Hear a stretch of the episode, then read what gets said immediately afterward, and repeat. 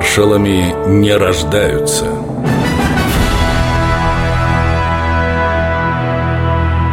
Семен Буденный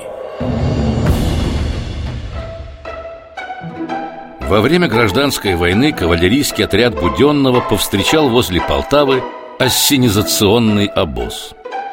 Полководец сразу заметил Лошади у мужичка старые, дряхлые Все, кроме одной Наверняка породистой Семен Михайлович решил поинтересоваться Ответь мне, хозяин Откуда у тебя вот этот вот конь? Украл, небось? Скажешь тоже, украл Белые дали взамен моей А чего это они вдруг решили? От вас спрятать хотели У этой лошадки, между прочим, тавро имеется Царская корона Врешь? Вот те крест Тавро – знак, которым коннозаводчики отмечали своих племенных лошадей. Такое клеймо наследовалось подобно фамильному гербу И редко когда изменялось. Буденный подошел к коню, приподнял гриву и... Вот это да! И вправду Тавро Послушай, хозяин, у меня к тебе предложение. Понятно.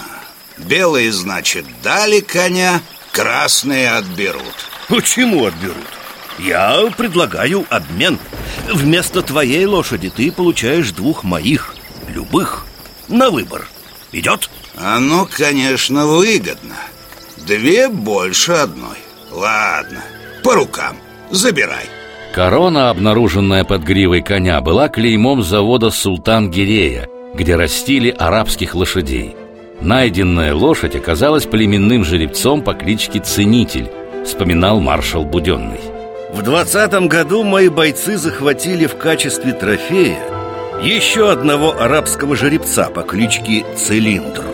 Его украл Врангель на государственном стрелецком заводе.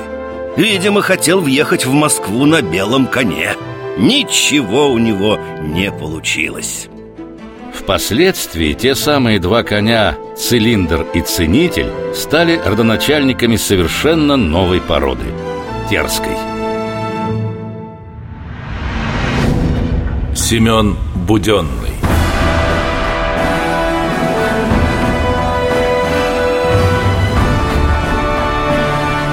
Маршалами не рождаются